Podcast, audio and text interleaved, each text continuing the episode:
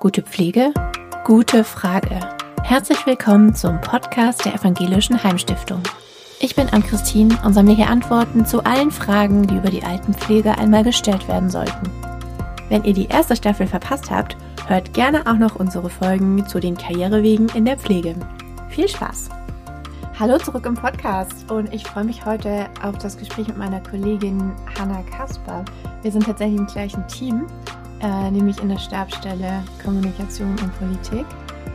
Hanna, ähm, wir sitzen ja im gleichen Büro und immer wenn jemand reinkommt, der dich noch nicht kennt, sagst du sowas wie, ähm, hi, ich bin Hanna und ich bin hier für Europa.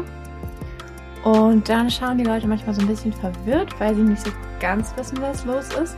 Deshalb habe ich mir gedacht, ähm, wir nutzen die Chance jetzt nochmal und klären nochmal ein für alle Mal auf, äh, wer bist du und was machst du hier eigentlich?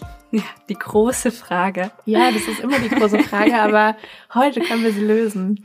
Ähm, ja, ich glaube, ich würde meine Stelle, ich muss dazu sagen, ich bin ja gerade selber noch dabei, die Stelle ein bisschen zu finden und rauszufinden, was ganz konkret meine Aufgaben sind. Aber ich glaube, generell eine gute Umschreibung ist, dass ich der Kontakt bin zwischen der EU und alles, was auf EU-Ebene passiert, auf der einen Seite und der EHS auf der anderen Seite. Das heißt, ähm, ich behalte im Blick, was gibt's für interessante politische Entwicklungen auf EU-Ebene, gibt's interessante Projekte, interessante Fördermittel, die für uns in Frage kommen und ähm, genau, gibt die Informationen dann eben an die entsprechenden Referate zum Beispiel weiter.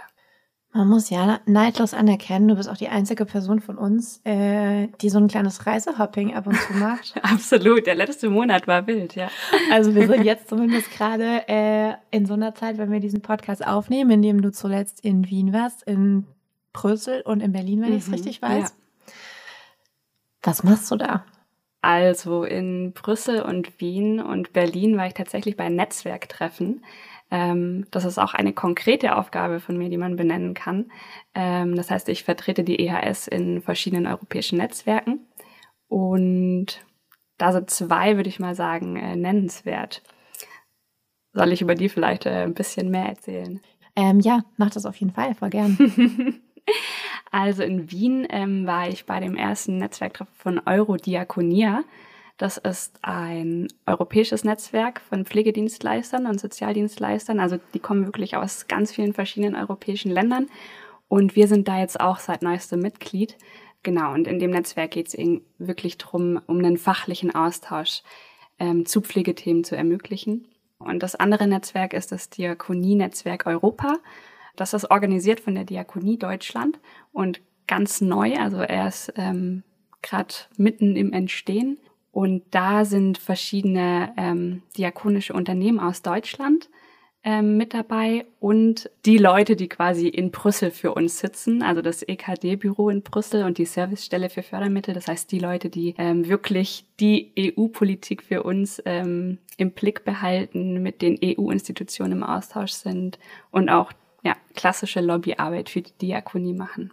Okay, das heißt, ähm, nochmal so grob zusammengefasst, das ist ja, glaube ich, so, wenn ich das richtig verstanden habe. Es gibt das eine Netzwerk, das sind lauter deutsche Träger, die sich zusammenschließen, um über Europa zu sprechen und mit Europa zu sprechen. Und das zweite Netzwerk, in dem Pflegeunternehmen aus Europa, also international, mhm. zusammenkommen genau. und das Gleiche eigentlich tun, aber eben Auf dem internationalen Fokus. Genau, und zum Diakonienetzwerk Europa gute Überleitung zum Thema der Staffel nämlich auch ist das ähm, Schwerpunktthema im Moment nämlich ähm, die Nachhaltigkeit und der European Green Deal. Ähm, genau, es geht nämlich im, im Netzwerk eben auch darum, dass wir eben über die politischen Entwicklungen auf dem Laufenden halten, aber eben uns auch mit den anderen austauschen. Wir sind ja nicht ähm, die einzigen, ähm, die nachhaltiger werden wollen und äh, bis 2030 äh, klimaneutral, sondern es geht auch ähm, ja ganz vielen anderen diakonischen Unternehmen und Trägern so. Und da geht es eben drum, sich auszutauschen. Ähm, was machen die anderen? Ähm, was für Probleme haben wir vielleicht? Also gemeinsame Probleme, haben andere vielleicht schon Lösungen? Genau. Genau, und gerade da ist es ja auch hilfreich, sowohl ähm, sagen wir mal, innerhalb von Deutschland, aber auch eben ins Ausland zu schauen. Ne? Also zu sagen, okay, was machen die eigentlich? Kann man sich da vielleicht Ideen holen? So wie ich es zumindest ein bisschen verstanden, kann man auch zusammenarbeiten, genau. kann man sich ja. austauschen. Stichwort Green Deal hast du jetzt schon angesprochen. also genau, weil wie ist es? Also genau, du machst, du hast was mit Europa zu tun, du machst die, bist die Frau für Europa, ähm, hat ja voll viele Aspekte eigentlich, aber schon ein recht großer ist, ähm, ja, das Thema Nachhaltigkeit, hast du ja gerade schon mhm. gesagt. Warum ist eigentlich Nachhaltigkeit ein europäisches Thema? Also ich würde sagen, weil es den European Green Deal gibt. Das ist sozusagen die ähm, Strategie oder sozusagen der Schlachtplan der EU, ähm, um die EU und vor allem die europäische Wirtschaft nachhaltiger und klimaneutral bis 2050 zu machen. Und da sind eben verschiedene Ziele und Maßnahmen definiert. Ähm, in diesem Green Deal und es wurden letztes Jahr auch ähm, Fit for 55 Paket, die EU hat immer so fancy Namen für alles. Ähm, also ich sag mal so, das kommt uns ja hier ähm, bei Kommunikation und Politik in der Stabstelle sehr gelegen, weil wir sind ja große Fans von ähm, Wortspielen. Und vielleicht nur ganz kurz das Sidefact, bevor ich, wir im Thema weitergehen. Ja, okay. Ich habe letztens äh, gelesen, dass ja Menschen mit Humor sehr intelligent sind, mhm. weil man ja irgendwie schlau sein muss, um witzig zu sein. Und ganz besonders, wenn man viele Wortspiele macht. Deswegen, also Alliterationen sind, glaube ich, ganz oben auf der Liste. okay, also dann äh, back to Fit for 55. Ähm, genau, es wurden jetzt also konkret Gesetze vorgeschlagen, um wirklich diesen Green Deal beziehungsweise die Ziele, die darin definiert sind, umzusetzen. Ähm, genau, und das ist also schon, die EU gibt da eine Richtung an.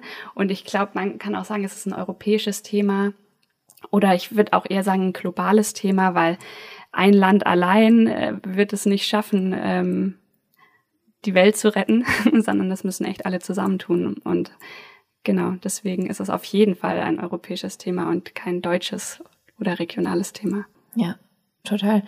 Mm, ich habe mir auch im Vorfeld zu dem Gespräch natürlich ein paar Gedanken gemacht und dachte so, ich bin mir gar nicht sicher, gibt es vielleicht an soziale Unternehmen einen höheren Anspruch, sich dieser Themen anzu oder so eine höhere Erwartungshaltung, dass die sich dieser Themen annehmen im Vergleich zu, ich sage jetzt mal, großen Industrieunternehmen, wo man denkt, naja, die achten eh nicht drauf. Ähm, ich hatte so ein bisschen so ein Bild im Kopf, ich weiß nicht, ob du das kennst, manchmal, wenn Menschen erzählen, dass sie vegan oder vegetarisch mhm. leben, dann und, und sagen, äh, ich war jetzt mhm. auf Teneriffa in Urlaub, dann sagt jemand sowas wie, hä, du bist doch Vegetarier, warum fliegst du Flugzeug? Mhm. Also weißt du, diese ja, Pauschal. Du meinst, dass es mehr so zum Selbstanspruch eigentlich gehört? Voll. Also das halt dann, da, da frage ich mich, das finde ich immer unfair, weil ich mir denke, es ist ja voll gut, wenn man in einem Teil sich um was kümmert und man muss ja deswegen nicht alles perfekt machen. Aber da habe ich mich schon gefragt, ob das vielleicht ein bisschen so sein kann, auch bei äh, Unternehmen in der Sozialbranche, dass man sich so denkt, ja, kann ja nicht sein, dass es ein Sozialunternehmen ist, sich aber um gesellschaftliche Themen denen nicht so annimmt. Mhm, aber also, es ist eigentlich automatisch passiert, weil es, ähm, ja, das glaube ich schon, dass, dass man quasi auch als soziales Unternehmen, das jetzt hier nicht nur, was heißt nicht nur, sondern nicht auf Profit aus ist, sondern wirklich sich seinen Werten ja verschreibt, dass man eben dann auch äh, die Verantwortung dass es wahrscheinlicher ist, die Verantwortung zu übernehmen, auch für solche Themen wie Nachhaltigkeit und äh, die Natur und das Klima. Ja, und dass eben auch mhm. eine gewisse er Erwartungshaltung vielleicht da ist an das Unternehmen, aber auch von dem Unternehmen selbst. Also dass ähm, ja jetzt auch die ERS sagt, äh, nee, wir wollen das aber angehen, wir wollen mhm. auch klimaneutral werden, wir wollen ähm, jetzt hier eine Stelle schaffen, zum Beispiel, wie jetzt für dich, mhm. äh, die sich klar mit Europa, aber eben auch mit einem großen Schwerpunkt mhm. auf diese Nachhaltigkeitsthemen befasst. Mhm. Es kommt ja auch immer drauf an, ähm, von wem die Erwartungshaltung kommt. Ähm, von der EU zum Beispiel finde ich ein sehr gutes Beispiel zu zeigen, auch wie die EHS konkret von der EU-Politik betroffen ist. Ähm, es gibt die sogenannte Nachweispflicht seit, neu, seit neuestem. Das heißt, dass Unternehmen ab 2024 einen Nachhaltigkeitsbericht erstellen müssen. Und das Ziel dahinter ist eigentlich, dass äh, Fördermöglich oder Fördermittel und Investitionen dann nur noch in nachhaltige Unternehmen fließen. Das heißt, da kann man schon sagen, die Erwartungshaltung ist jetzt nicht speziell an ähm, soziale Unternehmen, sondern es sind wirklich alle Unternehmen. Also die Erwartung besteht an alle Unternehmen, dass sie sich äh, Gedanken machen und auch äh, ja, ihre, ihr Handeln umstellen auf nach, nachhaltiges Handeln, ja. Mhm, okay, und das ist ja dann was, womit auch ein gewisser Druck aufgebaut wird, ne? Also. Ja, voll. Und es ist eben nicht mehr so, ich glaube, bei der EHS, wir sind ja schon relativ lang an dem Thema, also mit dem grünen Segel. Und da gebe ich dir recht, da gehört es wahrscheinlich, hat es vor allem dazu gehört, äh, zu diesem Selbstverständnis und dieser Erwartung an uns als EHS, als soziales Unternehmen.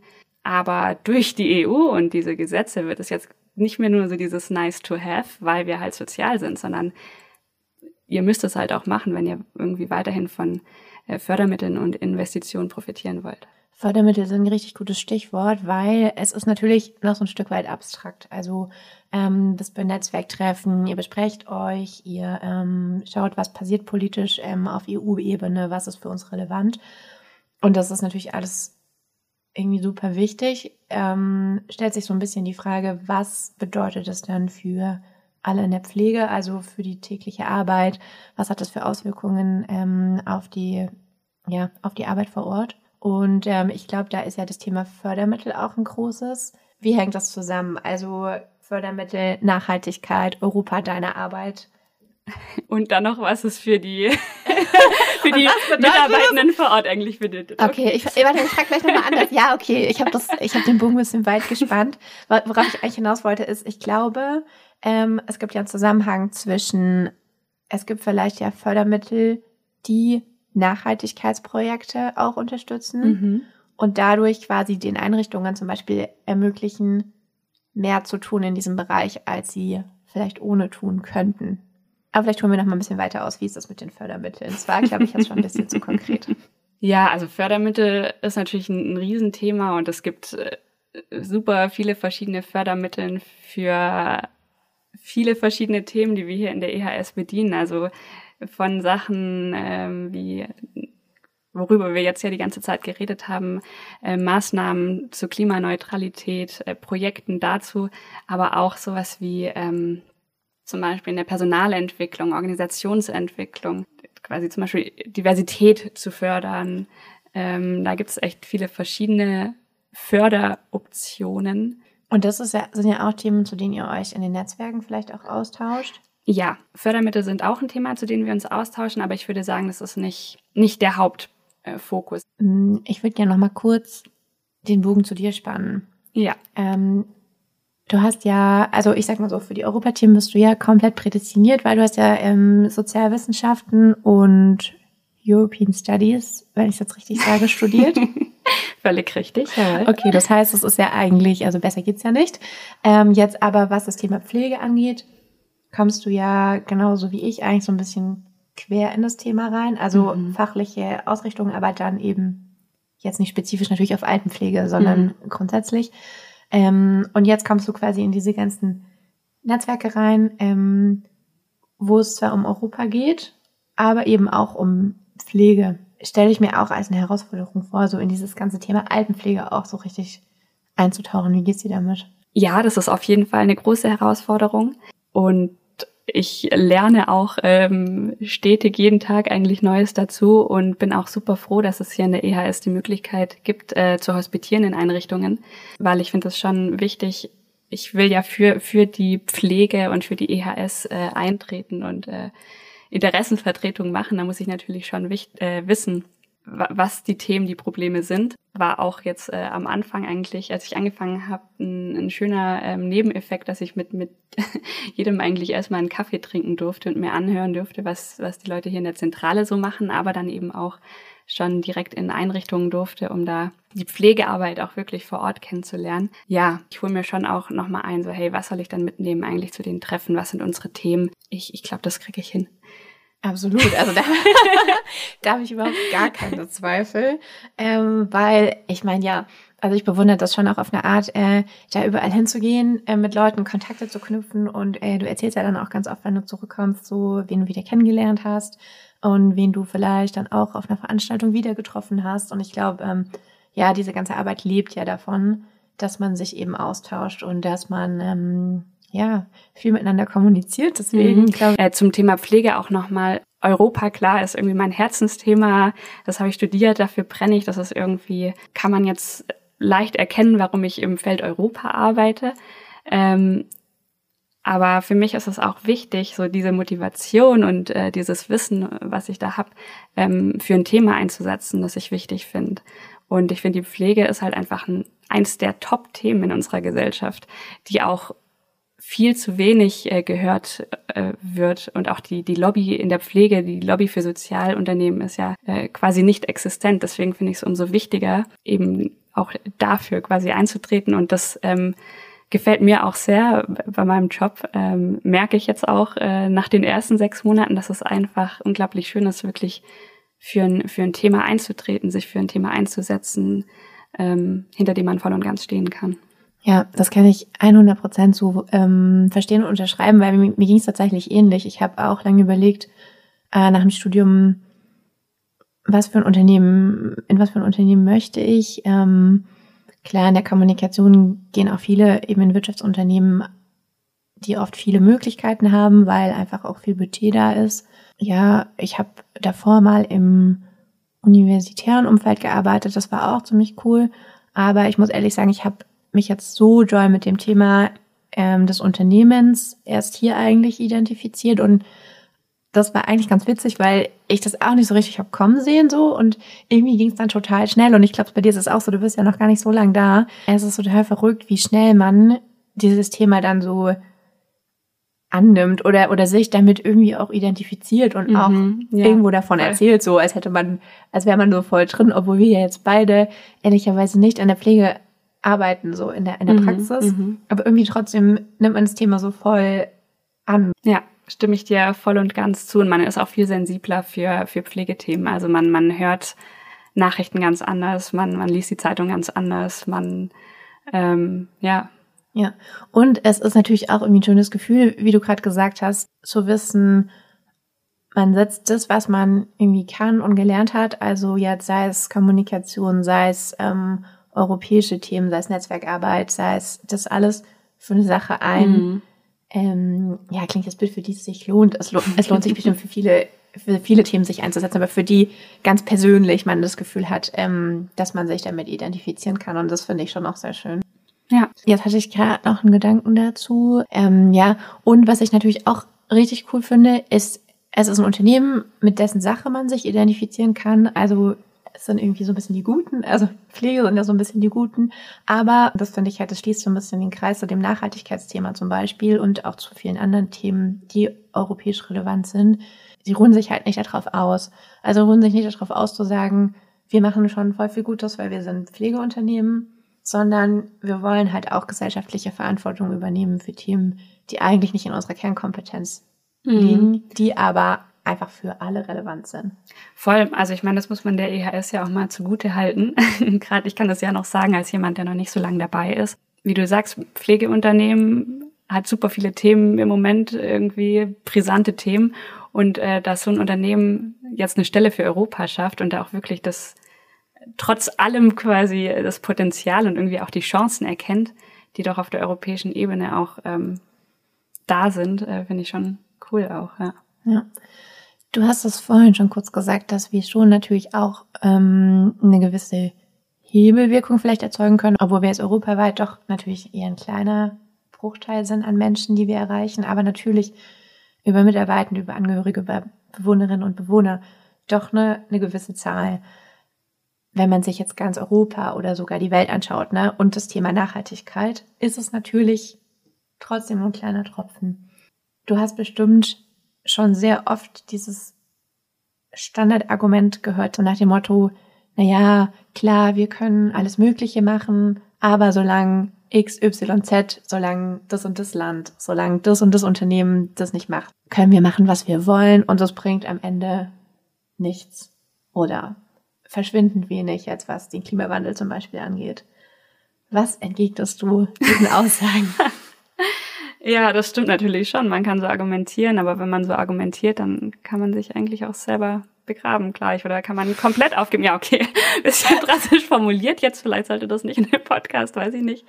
Nee, aber wenn man, wenn man so denkt, dann gibt man ja direkt auf, dann wirft man ja das Handtuch, dann gibt man ja einer positiven Entwicklung gar keine Chance.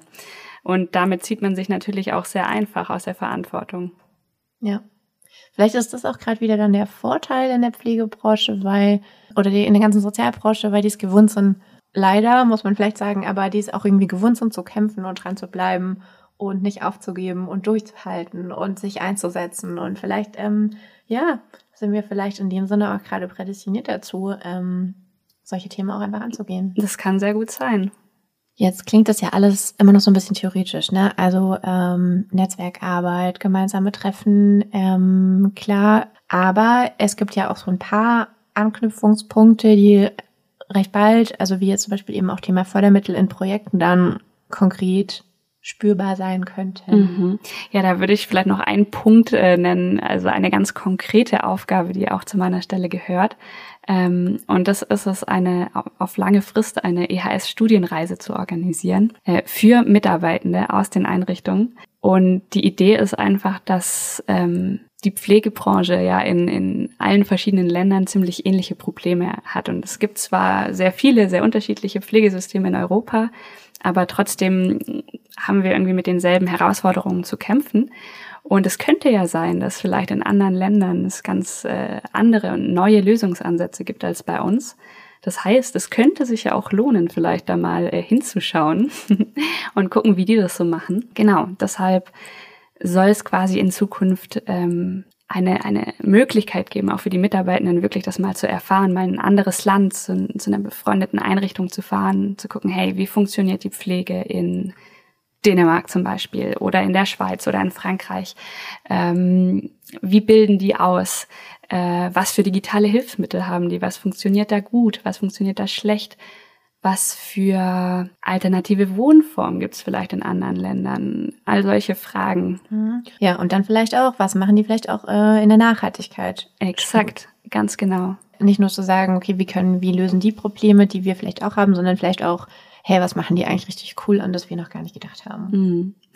Und also dir kann ich jetzt ja im Podcast mal so sagen. So unter uns. Ähm, mhm. Nee, Netzwerkarbeit super wichtig, super cool, macht voll viel Spaß. Ich meine, es ist ja auch für mich schön, ähm, viel rumzukommen, aber ähm, diese EHS-Studienreise ist auch, äh, ich sag mal, glaube ich, gerade mein Lieblingsprojekt, weil wie du schon gesagt hast, dass die ganze Thematik Europa halt von dieser strategischen Ebene, von diesem viel Blabla und keiner kann sich so richtig was drunter vorstellen, wirklich eigentlich dahin bringt, wo ja auch wirklich am Ende dann Nachhaltigkeit und Innovation umgesetzt wird, weil das ist ja im Endeffekt dann in den Einrichtungen, bei den Mitarbeitenden. Und das finde ich ist einfach ein super wichtiger Punkt, dass man eben nicht nur die ganze Zeit auf der strategischen Ebene bleibt, was Europa angeht, sondern damit eben auch ähm, in die Einrichtung geht und kommt. Und wenn wir das schaffen, wäre das, also würde ich mich sehr, sehr freuen. Ja, absolut. Das macht die Sache ja auch viel greifbarer. Und ich glaube, das, also ja, oft ist es, glaube ich, auch so bei so Themen gerade wie Klimawandel, ähm, Klimaneutralität und so weiter. Das ist so abstrakt, ne? Also es ist sehr konkret, weil zeitlich gesehen ist es sehr konkret und man merkt ja auch teilweise schon die Auswirkungen. Aber dennoch ist es manchmal für einen selber also weiß ich nicht, wie es dir geht, aber mir geht es schon manchmal so, auch im Alltag noch recht weit weg, dann trotzdem wieder, ja. Also manchmal hat man es voll auf dem Schirm und manchmal, ja, macht man halt doch wieder weiter wie mhm. bisher und es ist auch unbequem. Ja. Und ich glaube, je konkreter das halt wird, auch im täglichen Arbeiten und vor ja. Ort, das schafft ja auch nochmal eine ganz andere Präsenz ähm, für das Thema, auch was das private Verhalten, sage ich mal, angeht. Ja, voll weil man, ja, je öfter man sich irgendwie damit auseinandersetzt und daran erinnert wird, desto besser, ja. ja. Und irgendwann wird es vielleicht zu einem Automatismus dann. Total. Und das ist genau auch wahrscheinlich nochmal diese Hebelwirkung, von der du vorhin schon auch gesprochen hast. Das fand ich voll gut, weil da habe ich noch nie so in dem Ausmaß oder in dem Sinne drüber nachgedacht, ne, wie viel das ja auch ähm, sich auswirkt eben auf, auf Bewohner, auf ähm, Angehörige, die sozusagen mitbekommen, okay, in der IHS wird jetzt vielleicht, ähm, keine Ahnung, gibt es irgendwas mit Solarstrom, sage ich jetzt mal als random Beispiel, weiß ich jetzt gerade nicht, oder was auch immer, äh, einen vegetarischen Tag, es gibt was auch immer. Und ähm, ja, dadurch einfach eine Sensibilität nochmal für das Thema kommt und klar, je öfter man damit konfrontiert wird, desto mehr schlägt sich das auch durch und verankert sich so ein bisschen im, auch im Unterbewusstsein vielleicht und im täglichen Handeln. Absolutely. Absolutely. Dem nichts hinzuzufügen. Eigentlich bist du doch die Interviewpartnerin. Ich habe kurz, kurz kaputt geredet. Stimmt, eigentlich sollte ich dich auch mal Fragen stellen. Nee, nee, nee. Was ähm, genau bedeutet Europa eigentlich in deinem Leben an, Christine? In meinem Leben. Ja, oder was so bist du jetzt erst so, weil ich auf einmal in deinem Büro aufgetaucht bin, so mit, mit der EU so auseinandergesetzt oder? Weißt du, ich könnte jetzt so ganz cheesy sagen, Hannah, du bist meine Verbindung zu Europa. nee, aber ich muss schon sagen, Europa ist, ähm, ja, wie soll ich das sagen? Europa ist für mich schon fast so eine, es fühlt sich manchmal ein bisschen an wie eine Selbstverständlichkeit, mhm. aber dann auch wieder nicht. Also gerade die letzten Monate und so hat man ja schon wieder gemerkt, irgendwie nicht. Und da ist mir das auch nochmal klar geworden, dass es eigentlich, ja, vielleicht schon für unsere Generation auch ein Stück weit eine verrückte Selbstverständlichkeit ist, die aber gar nicht so selbstverständlich ist, wie es sich vielleicht anfühlt, weil es das für uns einfach immer schon gab. Und ja. ähm, für mich nie so die, der Gedanke bestanden hat, dass das irgendwie unsicher sein könnte oder, mhm. oder dass äh, man sich darüber so viel Gedanken machen muss, wie man vielleicht sollte. Also das liegt bestimmt auch an mir. Da gibt's Leute, die sich da bestimmt schon viel mehr mit beschäftigt haben. Aber ich finde, das wird jetzt schon nochmal so deutlich. Und für mich ist es schon auch echt cool, ähm, jetzt dadurch, dass du bei uns im Team bist, ähm, nochmal viel mehr mitzubekommen. Und auch eben da genau das Gleiche. Nicht nur Thema Nachhaltigkeit, sondern eben auch Thema Europa nochmal viel präsenter zu haben. Hm. Ja, ja, ich glaube schon, dass, ich meine, ich bin jetzt halt voll so in dieser EU-Seifenblase drin. Ich habe mich jetzt ja jahrelang damit beschäftigt, aber es ist ja schon so ein Ding, dass auch die EU einfach so unglaublich weg, weit weg ist, so von, von den Menschen leider immer noch und in den Köpfen. Also ich glaube, bei jungen Leuten kommt es vielleicht immer mehr, auch gerade durch so Austauschprojekte, eben durch Erasmus-Semester, durch äh, auch während der Ausbildung irgendwie ein Auslandsaufenthalt oder ähm, ja nach der Schule irgendwie einen Freiwilligendienst im Ausland, ähm, dass man dazu vielleicht wieder mehr Bezug hat. Aber ich glaube, ja, im alltäglichen Leben ist die EU doch ganz schön weit weg. Ja. ja. Und deswegen wollte ich übrigens auch nicht irgendwie in Brüssel oder so arbeiten, sondern ich finde die kommunale Europaarbeit total wichtig, weil die, die weiß auch nicht, oft ähm, tendieren ja die meisten Leute dazu, eigentlich über die EU zu schimpfen und immer nur zu sagen, ah, jetzt gibt's wieder die Regelung und ah, hier Datenschutzbestimmungen und das nervt doch alles.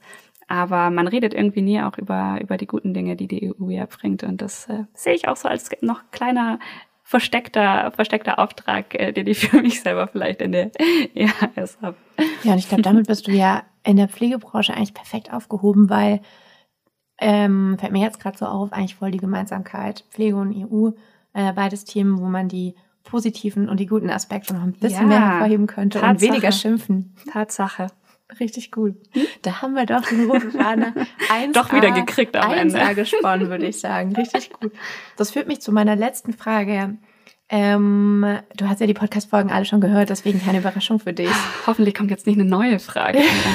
nee, nee, nee. Wir bleiben bei, ähm, bei dem Altbewerten. Mhm. Wie endet für dich der Satz, ähm, gute Pflege ist? Mm, also, gute Pflege ist möglich.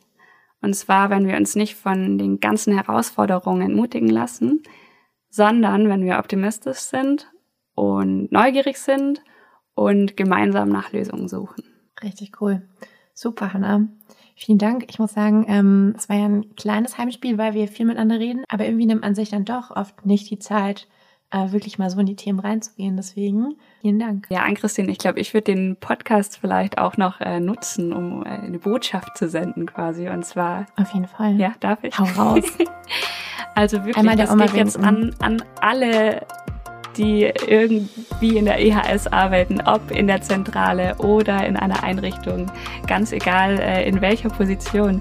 Wenn ihr irgendeine Frage habt zu EU-Themen oder ihr doch nochmal wissen wollt, was ich eigentlich mache oder auch Ideen habt oder Anregungen, dann meldet euch einfach jederzeit bei mir. Also wirklich, ruft gerne an oder schreibt eine Mail. Da freue ich mich super drauf. Oder würde mich sehr freuen. okay, hoffentlich bist du jetzt nicht überrannt, Hanna. Ja, mal gucken.